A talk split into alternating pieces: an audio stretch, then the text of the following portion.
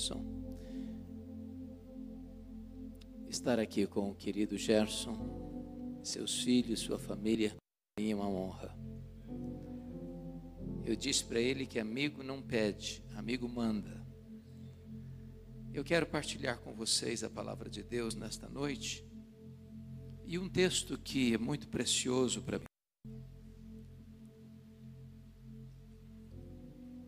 Abra sua Bíblia comigo, por favor. Evangelho, Evangelho de Cristo, conforme o registro de Marcos, capítulo 4, versos 35 a 41. Marcos 4, 35 a 41. Após a leitura, por favor, mantenha sua Bíblia aberta nesse texto. Naquele dia, sendo já tarde, disse Jesus aos seus discípulos: Passemos para outra margem. E eles, despedindo a multidão, o levaram assim como estava, no barco, e outros barcos o seguiam. Ora, levantou-se grande temporal de vento, e as ondas se arremessavam contra o barco, de modo que o mesmo já estava a encher-se de água. E Jesus estava na popa, dormindo sobre o travesseiro. Eles o despertaram e lhe disseram: Mestre, não te importa que pereçamos? E ele, despertando, repreendeu o vento e disse ao mar: Acalma-te, emudece. O vento se aquietou e fez-se grande bonança. Então lhes disse: Por que sois assim tímidos? É que não tendes fé?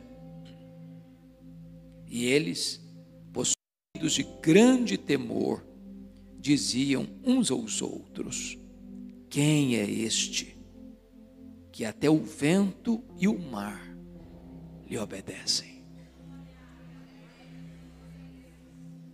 Eu quero pensar com vocês sobre o tema Não tenha medo. Jesus está no controle. Quero, à guisa de introdução, fazer aqui quatro declarações categóricas. A primeira delas é que as tempestades da vida são inevitáveis. Elas chegam e chegam para todos chegam para as pessoas de todas as idades, de todos os estratos sociais, de todos os credos religiosos. Nenhum de nós vive num jardim engrinaldado de flores. Nenhum de nós vive numa estufa, blindados. As lutas chegam, sem escolher idade, sem escolher profissão, sem escolher status social. Talvez essa pandemia revelou isso de uma maneira tão eloquente para todos nós. As pessoas mais ricas e as mais pobres foram atingidas. Pessoas melhores do que nós partiram. Dos fatos que me marcou muito que um dos banqueiros mais ricos do mundo brasileiro veio a óbito ou foi a óbito. E a sua filha disse algo que me impressionou. Ela disse: Meu pai, sendo dono de um dos maiores impérios econômicos do país, morreu por aquilo que é de graça o ar nos seus pulmões. É que as tempestades chegam e chegam inevitavelmente na nossa vida. A segunda verdade que eu quero afirmar a título de introdução é que as tempestades são também, muitas vezes, imprevisíveis. Chegam de súbito, sem mandar aviso prévio.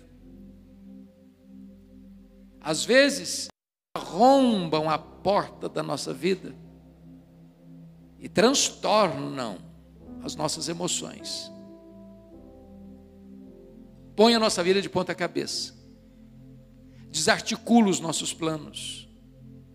Altera os nossos projetos. E eu queria ilustrar isso com a geografia onde ocorreu esse episódio.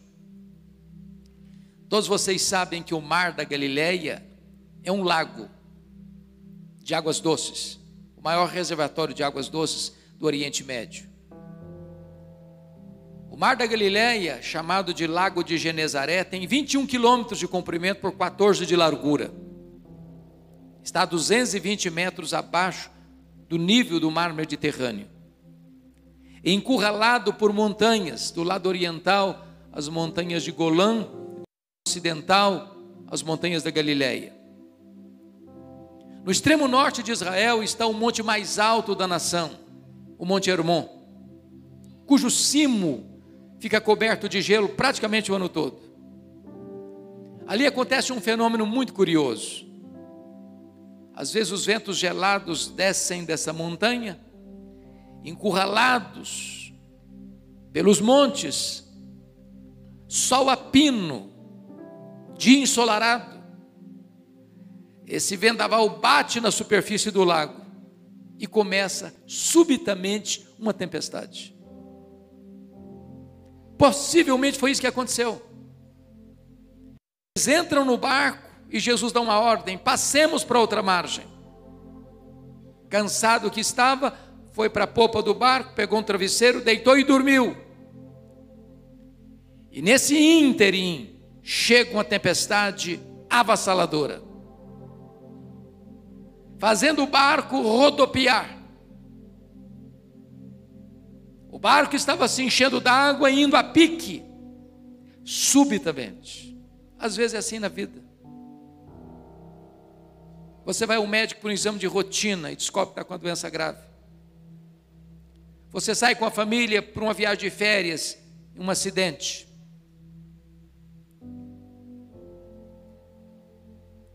Você tem uma vida estável e de repente um fato acontece que muda a história da família. Subitamente. Porque as tempestades são não só inevitáveis, mas às vezes imprevisíveis. Mas a terceira verdade que eu gostaria de dizer a título de introdução é que as tempestades são também inadministráveis. Aqueles discípulos eram pescadores, boa parte deles. Nasceram ao redor do lago, cresceram ao redor do lago, trabalhavam no lago, conheciam toda a geografia do lago e já tiveram certamente situações semelhantes, tempestades, às vezes borrascosas, mas enfrentaram e venceram.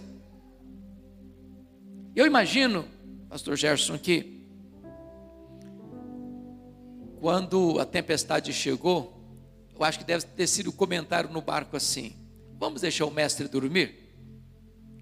Nós entendemos isso aqui, a gente administra, nós temos experiência, nós temos conhecimento, porém, eles perderam o controle do barco.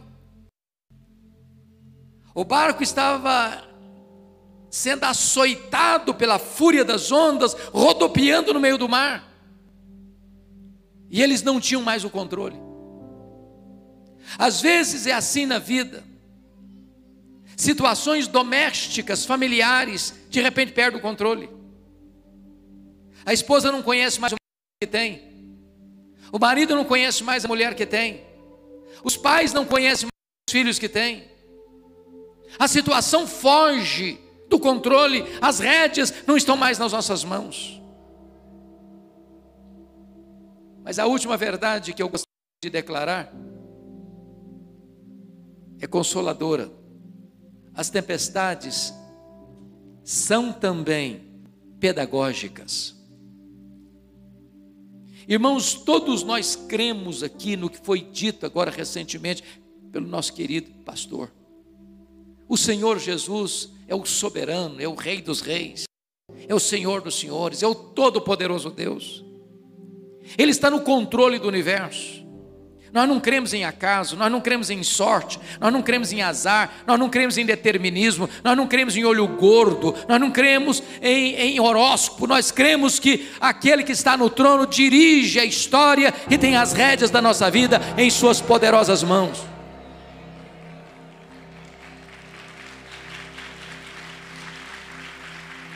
Se Ele nos permite passar por uma luta, se Ele nos permite passar por uma prova, se Ele nos permite passar por um deserto ou por mares revoltos, Ele não foi pego de surpresa e nem está em apuros, Ele tem um propósito. Mesmo quando Ele está em silêncio, Ele está trabalhando, e trabalhando por nós e não contra nós. Dito isso, então, a título de introdução, eu gostaria que você pousasse os olhos comigo nesse texto, para tirarmos aqui algumas lições. O contexto mostra que Jesus, naquele dia, passou o dia ensinando as parábolas do reino. E se você já deu aulas, palestras, ou pregou, ou falou um dia inteiro, no final do dia, você está exausto, cansado. Esse era o cenário. E diz a Bíblia que Jesus então entra no barco com os seus discípulos e diz assim para eles: passemos para outra margem. E pega um travesseiro, vai lá para trás, deita, dorme. Ele era perfeitamente homem, portanto, tinha seu esgotamento físico, o cansaço natural da lida, e enquanto ele está lá dormindo, enquanto o barco singra as águas plácidas desse lago, chega a tempestade. E os discípulos tentam resolver o problema.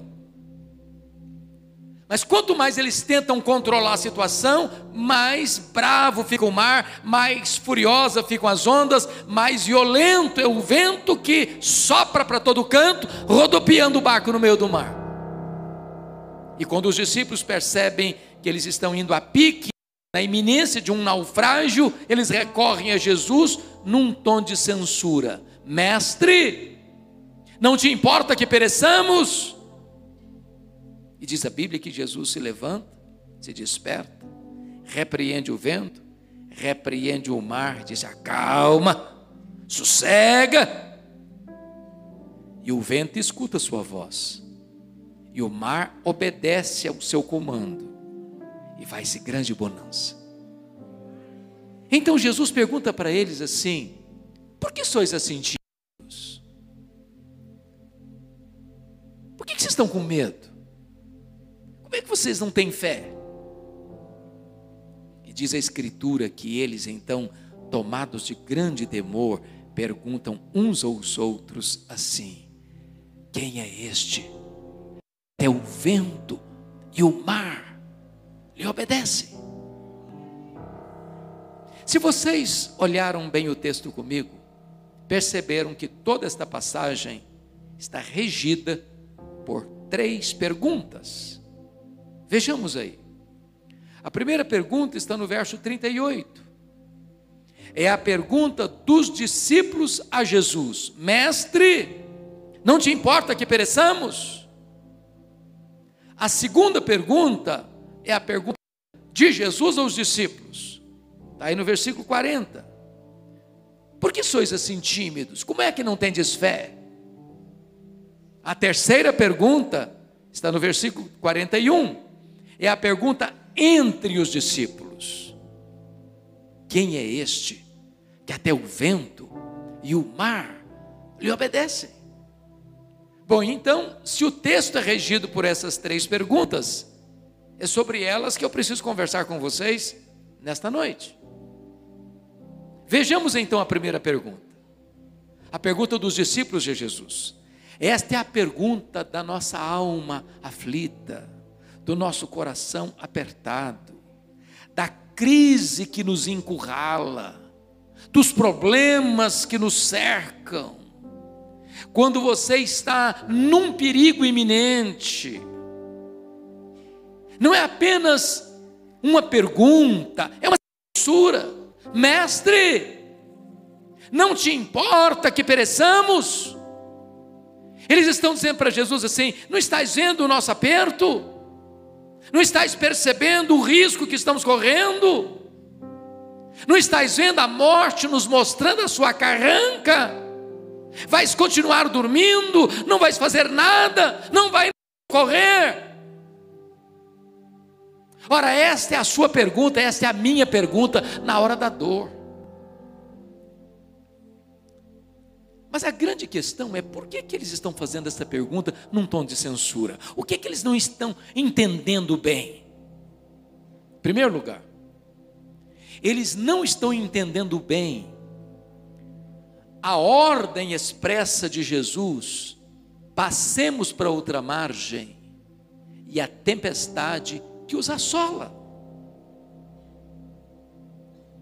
Quando eu era criança eu nasci já num berço evangélico, aprendi um cântico que diz: Com Cristo no barco tudo vai muito bem, vai muito bem, vai muito bem. Com Cristo no barco tudo vai muito bem. E aí Jesus está no barco e não está indo bem coisa nenhuma. Estão indo a pique na beira da morte. Entender a tempestade que Deus mandou atrás do profeta Jonas é fácil. Ele estava numa rota de desobediência.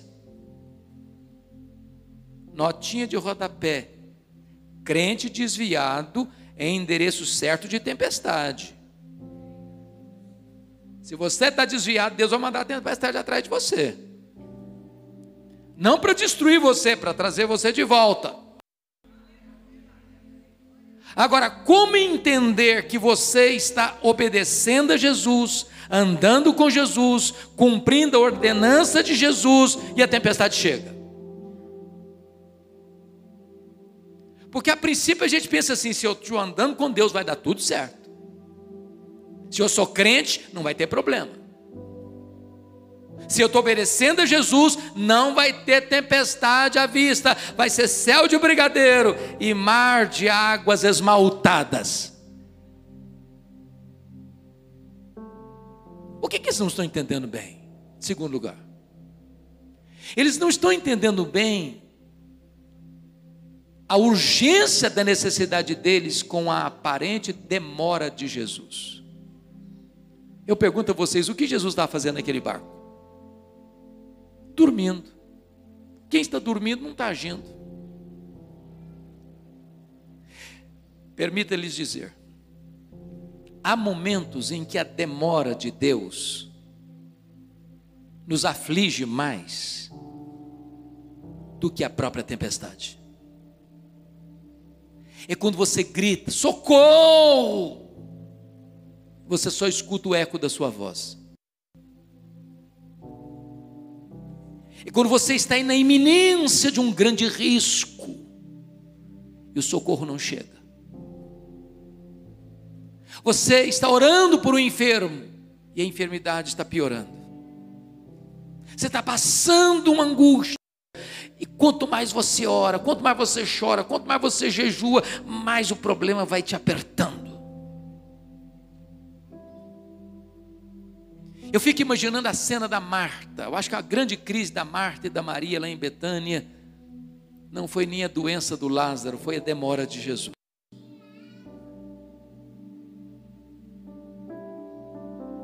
Quando Jesus chegou em Betânia, o Lázaro estava morto, sepultado há quatro dias, e a Marta vai ao encontro dele, em vez de falar bom dia ou falar shalom, ela disse: Se tu estiveras aqui, meu irmão não teria morrido.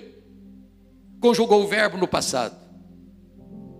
Jesus, não, Marta, o teu irmão há de ressurgir. Ela diz: Eu sei que vai ressurgir no último dia, conjugou o verbo no futuro. Jesus, não, Marta, eu não fui, eu não serei, eu sou a ressurreição e a vida. Eu intervenho hoje, eu ajo hoje, eu faço o um milagre hoje. Me permita dizer isso: quando Jesus parece demorar, não é porque ele está longe, não é porque ele está indiferente, é porque ele está preparando algo maior e melhor para a nossa vida. Quando ele fica em silêncio, é porque ele está trabalhando por nós e não contra nós. Mas diz a Escritura que então Jesus se desperta, repreende o vento, repreende o mar. E eu fico olhando o vento e o mar, uma fera, urrando, assaltando a presa, indefesa. Diante da ordem de Jesus, o mar se acalma, se encolhe, o vento cessa. Eu quero dizer para você que o Jesus que nós adoramos nesta noite, ele manda no mar, Ele manda no vento, Ele manda no céu, Ele manda na terra, Ele manda no inferno, tudo está sob o controle dEle. Então, depois da grande bonança, vem a segunda pergunta. É a pergunta de Jesus para os discípulos: Por que, que vocês são tímidos? Por que, que vocês estão com medo? Como é que vocês não têm fé? Transporte-se para o local, para o tempo dos discípulos e pergunte a você mesmo: você estaria com medo? Eu só fiz um cruzeiro grande na vida. Navios pequenos já fiz alguns, mas navio grande só fiz um na vida. Saiu de Santos, as praias do interior, litoral fluminense. E eu prometi a mim mesmo nunca fazer outro cruzeiro na vida. Foi horroroso. Ondas de cinco metros. Todo mundo ficou nauseado. Saímos para jantar e tínhamos que voltar segurando nas paredes, cambaleando, me perdoe da expressão, vomitando pelo corredor. Quando nós saímos, sabendo eu que a viagem duraria oito horas, já no começo muito nauseado, eu só fiz uma oração: Oh Deus, ou eu durmo ou eu morro.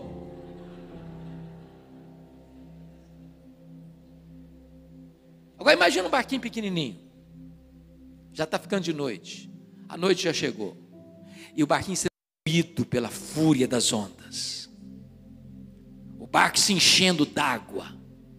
A morte mostrando a carranca para eles. Eles não têm mais o controle da situação.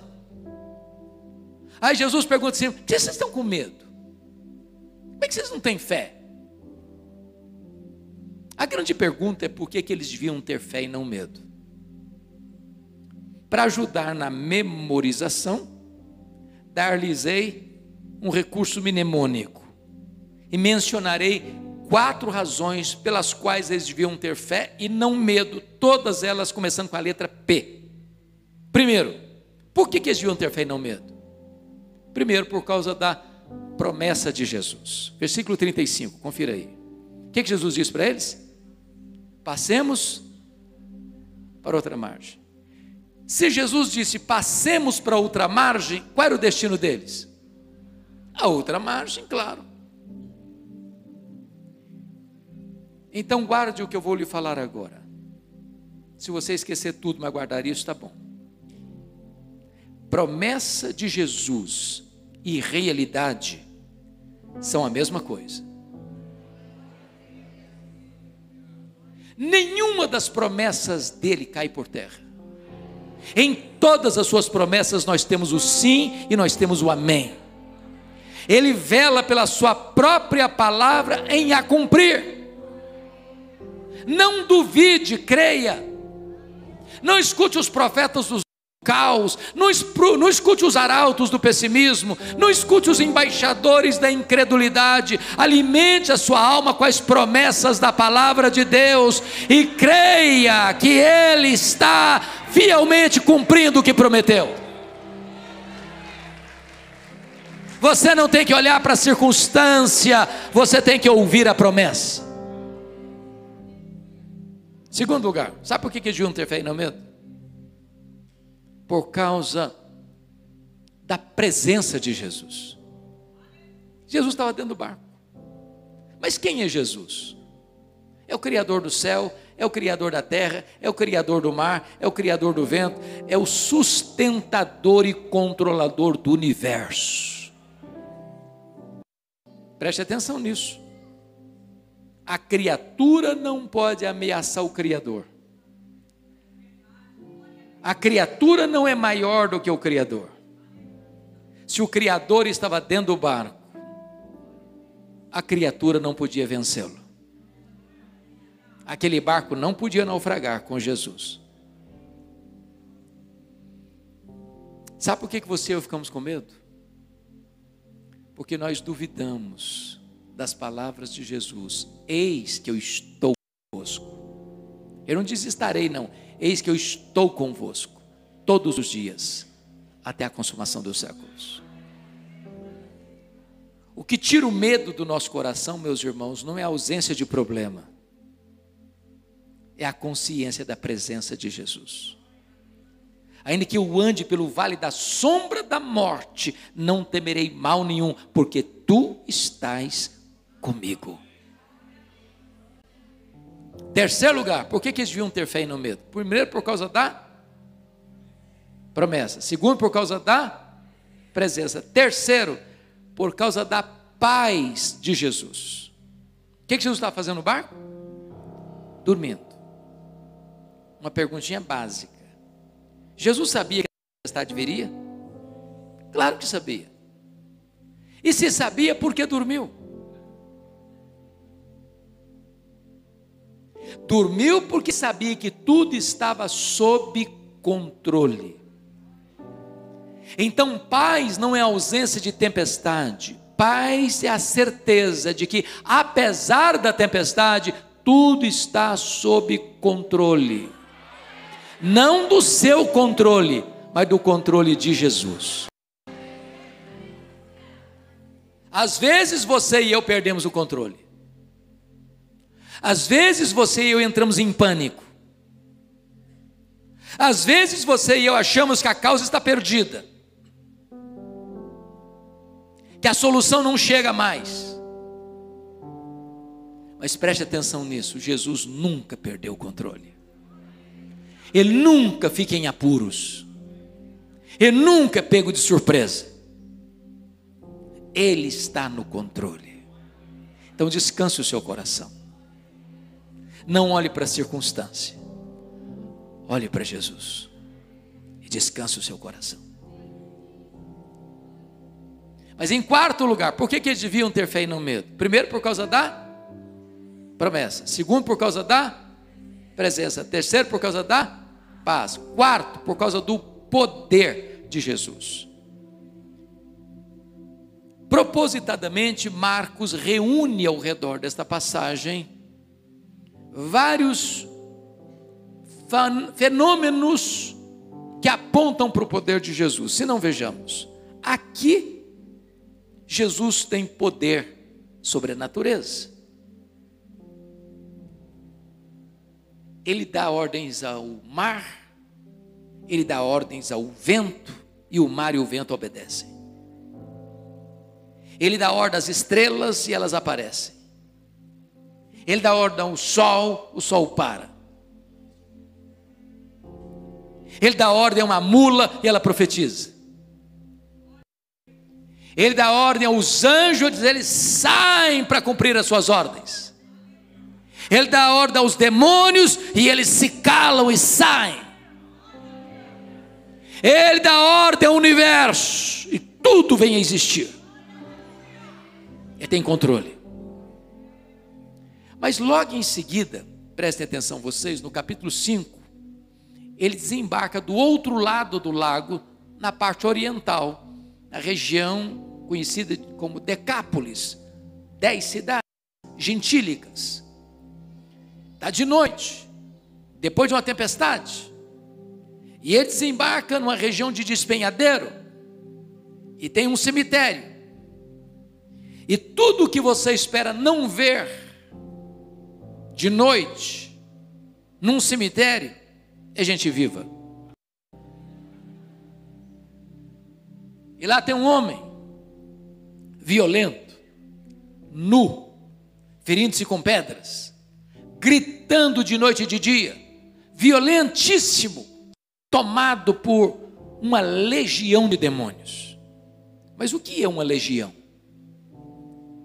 Legião é uma corporação romana de seis mil soldados, a máquina mais temida de guerra do Império Romano.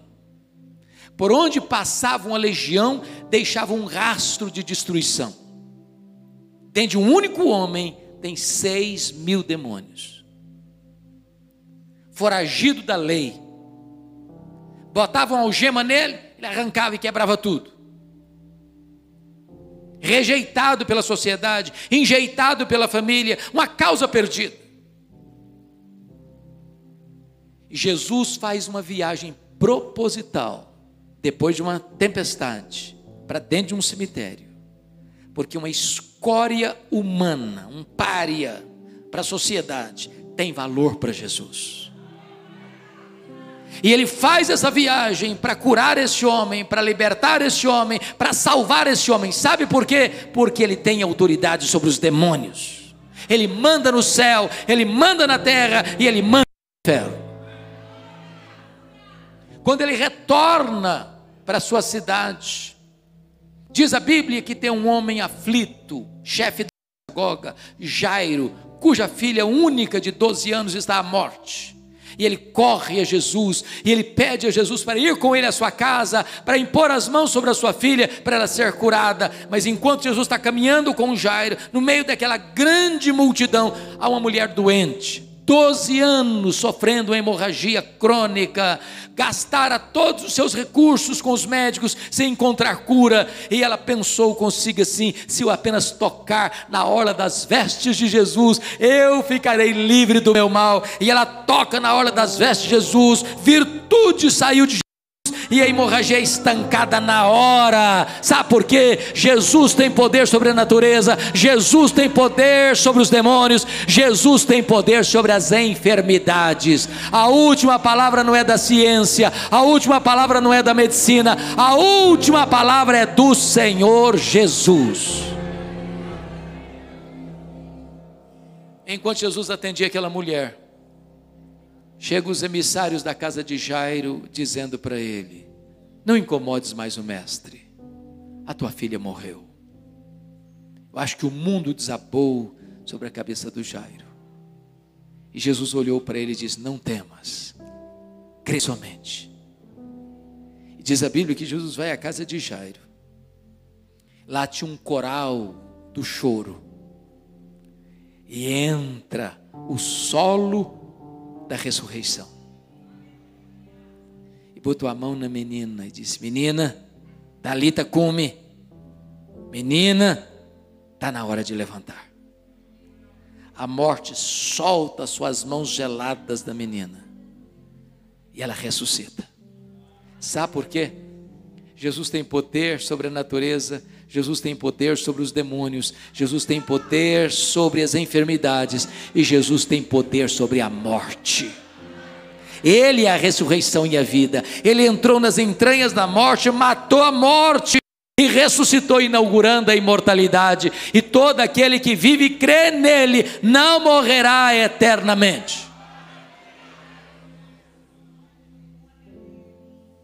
Então, chegamos ao verso 41 e temos a última pergunta do texto.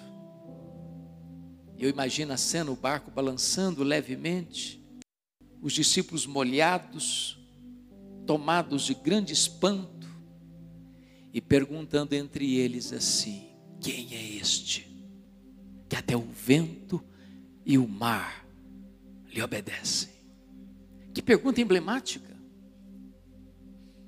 Que pergunta emblemática: quem é este? E hoje nós poderíamos responder esta pergunta dizendo que este é aquele que, com o Pai e o Espírito Santo, lá nos refolhos da eternidade, antes da criação dos céus e da terra, entrou num conselho eterno e preparou um plano perfeito para a sua vida para a minha vida, para a nossa vida.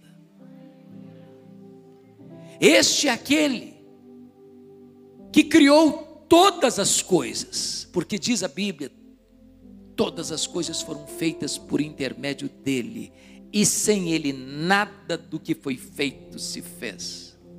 Ele criou as coisas visíveis e invisíveis. Quem é este? Este é aquele que sustenta todas as coisas pela palavra do seu poder. Quem é este? Este é a semente da mulher que nasceu para esmagar a cabeça da serpente. Quem é este? Este é aquele de quem os patriarcas falaram, para quem os profetas apontaram. Este é aquele que foi simbolizado pelo Cordeiro da Páscoa, cujo sangue passado no batente das portas libertou os primogênitos de Israel da morte no Egito. Quem é este? Este é aquele que foi simbolizado pelo tabernáculo. Este é aquele que foi simbolizado pela arca da aliança.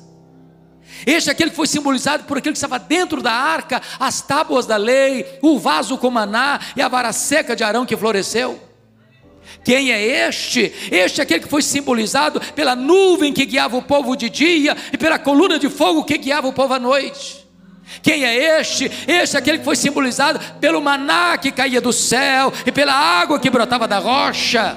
Quem é este? Este é aquele que foi simbolizado pelo templo, este é aquele que foi simbolizado pelas festas de Israel, este é aquele que foi simbolizado pelos sacrifícios do templo, este é aquele que foi simbolizado pelo sábado, tudo, tudo, tudo era sombra, ele é a realidade.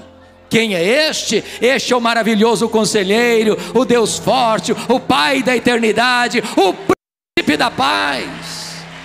Quem é este? Este é a estrela brilhante da manhã, este é o sol da justiça, este é o Messias prometido, este é o Rei dos Reis, o Senhor dos Senhores, este é o profeta, este é o sacerdote, este é o Rei. Quem é este? Este é aquele que na plenitude dos tempos nasceu de mulher, nasceu sob a lei para ser o nosso redentor. Quem é este? Este é o Verbo eterno, pessoal, divino que se fez carne e habitou entre nós, cheio de graça e de verdade, e vimos a sua glória, glória como do unigênito do Pai. Quem é este? Este é o Cordeiro de Deus que tira o pecado do mundo. Este é o Cordeiro que foi morto, mas está vivo pelos séculos séculos e tem as chaves da morte do inferno. Quem é este? Este é o Alfa e o Ômega, este é o princípio e o fim, este é o cabeça da igreja, este é o fundamento da igreja, este é o dono da igreja, este é o edificador da igreja, este é o protetor da igreja. Quem é este? Este é o grande eu sou, este é o pão da vida, este é a luz do mundo, este é a porta das ovelhas, este é o bom pastor, este é a ressurreição e a vida, este é o caminho e a verdade e a vida, este é a videira verdadeira. Quem é este? Este é o amado da nossa alma, este é a nossa alegria, este é a nossa paz, este é a nossa justiça este é a nossa herança. Quem é este? Este é aquele que veio para fazer o bem e libertar os oprimidos do diabo. Os cegos viram, os surdos ouviram, os mudos falaram, os coxos andaram, os leprosos foram purificados, os mortos ressurgiram. Quem é este? Este é aquele que por amor de nós veio ao mundo este é aquele que chorou no Getsemane, este é aquele que sangrou no Getsemane, este é aquele que foi cuspido no sinédrio e esbordoado por amor de nós. Quem é este? Este é aquele que foi espancado no pretório romano. Este é aquele que foi cravado com a coroa de espinho em sua fronte. Este é aquele que carregou o lenho maldito pelas ruas apinhadas de Jerusalém, sob os apupos e vaias de uma multidão ensandecida. Quem é este? Este é aquele que morreu pelos nossos pecados, segundo as Escrituras, foi sepultado e ressuscitou para nossa justificação. Quem é este? Este é aquele que entrou nas entranhas da morte, arrancou o aguilhão da morte, matou morte e ressurgiu gloriosamente, inaugurando a imortalidade. Quem é este? Este é aquele que voltou para o céu, está sentado no trono, derramou o Espírito Santo sobre a igreja e é o grande sumo sacerdote, o advogado justo. Quem é este? Este é o noivo da igreja que vai voltar pessoalmente, visivelmente, inesperadamente, irresistivelmente, vitoriosamente para buscar a sua noiva. Quem é este? Este é o juiz de vivos e de mortos, que vai assentar no trono e vai julgar as nações. Quem é este? Este é aquele que vai colocar todos os seus inimigos debaixo dos seus pés e vai entregar o reino ao Deus e Pai, para que ele seja tudo em todos. Quem é este? Este é o amado da nossa alma, com quem vamos reinar para sempre e sempre e sempre. Quem é este? Este é o amado do nosso coração que diz para você e para mim: você não precisa ter medo, você precisa ter fé. A Ele a honra, a Ele a glória, a Ele o louvor, a Ele as ações de graças, hoje, agora e eternamente. Aleluia, aleluia, amém.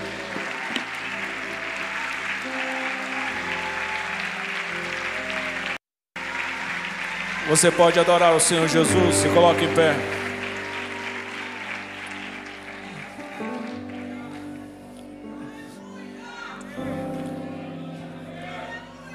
É por causa dele que nós estamos aqui.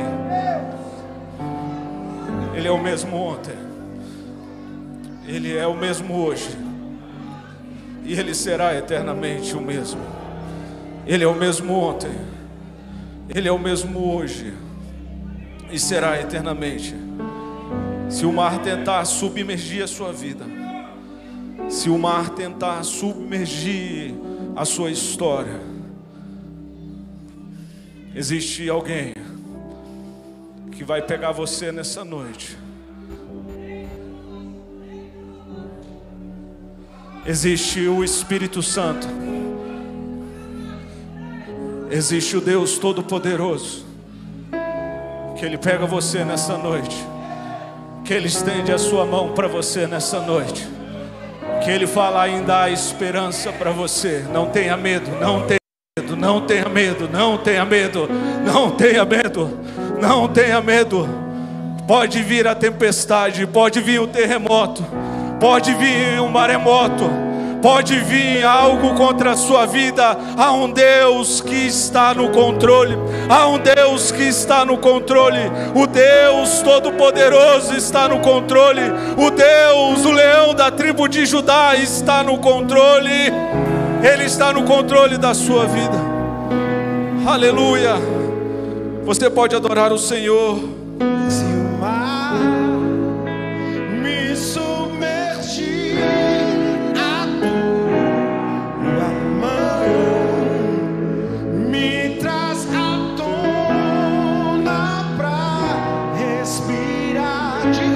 Está trazendo você à tona. Deus está trazendo você à tona nessa noite. Não tenha medo. Não tenha medo. Deus está pegando você, está levantando você nessa noite. Não importa a tempestade. O Deus da minha Aleluia. salvação.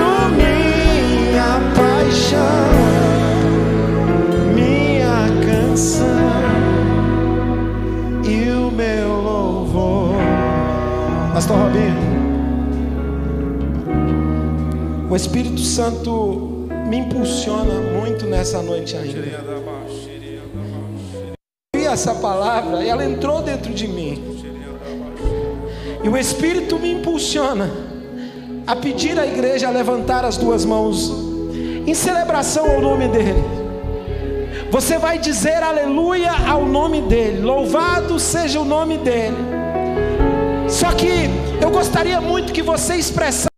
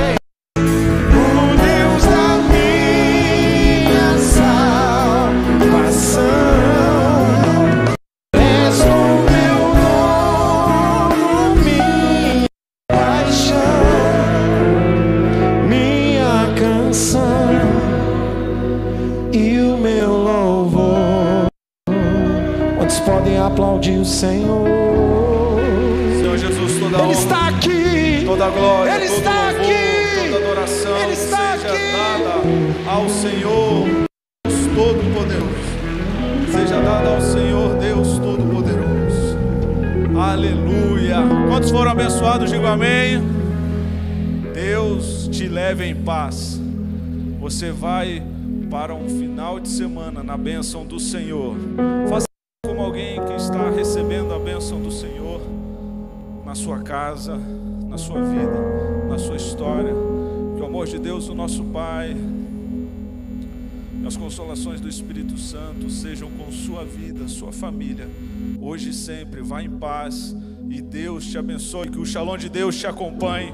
Deus te abençoe. Até domingo, se Deus quiser, na celebração da família.